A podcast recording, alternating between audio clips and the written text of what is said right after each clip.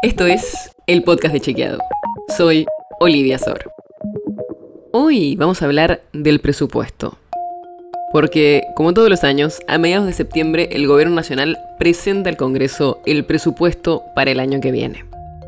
Y ahí aparecen los gastos que piensa hacer el gobierno en 2023 según cada ministerio y cada programa que planea ejecutar. Pero además, están las estimaciones económicas con las cuales el Ministerio de Economía elaboró ese presupuesto. Las más importantes son, por ejemplo, la inflación, que según el gobierno este 2022 terminaría en 95% anual, mientras que el año que viene bajaría hasta el 60%.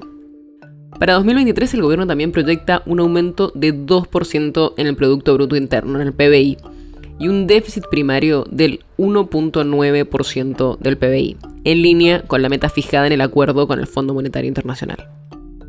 Además, estiman que el dólar oficial, que ahora está a casi 150 pesos, llegaría en diciembre de 2023, en casi 15 meses, a 270 pesos. Pero, ¿cuánto se cumplen estas estimaciones? Si vemos la última década, solo durante un año las proyecciones de inflación estuvieron cerca del incremento real que se registró. Pero encima ese presupuesto ni siquiera se aprobó. Fue en 2019, cuando el gobierno de Mauricio Macri estimó que para el año siguiente, para 2020, iba a haber una inflación de 34%. Y finalmente, ya en la gestión de Alberto Fernández, la inflación fue del 36%, bastante cercana a la proyectada. Para que tengas una idea, una de las peores estimaciones se dio este año. Ya te dije que la inflación cerraría este 2022 cerca de un 95%. Pero ¿sabes cuánto estimó el gobierno que iba a haber de inflación? Mucho menos, 33%.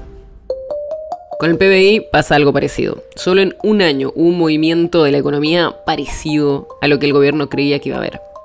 Fue en 2015, durante la gestión de Axel Kisilov como ministro de Economía, cuando se calculó un aumento del 2.8 y el aumento real fue del 2.7. Pero no es algo solo de la inflación o del PBI, pasa en la mayoría de los indicadores, como el precio del dólar o el déficit fiscal. ¿Por qué pasa esto? Hablamos con especialistas y nos dijeron que el principal problema es la volatilidad macroeconómica, que que sea muy difícil estimar qué va a pasar con la economía de acá a un año.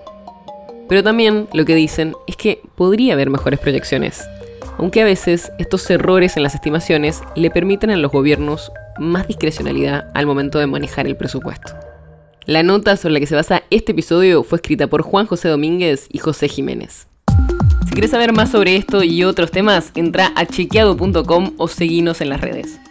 El podcast de Chequeado es un espacio en el que de lunes a viernes te contamos qué de lo que escuchaste o circuló es verdadero o falso. Te traemos datos para que puedas entender mejor las noticias. Si tienes una idea, algún tema del que te gustaría que hablemos en un próximo episodio, escribinos a podcast.chequeado.com. Y si te gustó este episodio, seguinos en Spotify o en tu app de podcast favorita y recomendanos a tus amigos. Es una producción de Chequeado, producción en colaboración con Posta. La producción está a cargo de Martínez Lipsuk y Sebastián Chávez, y la edición es de Nacho Guarteche. Yo soy Olivia Sor. Hasta mañana.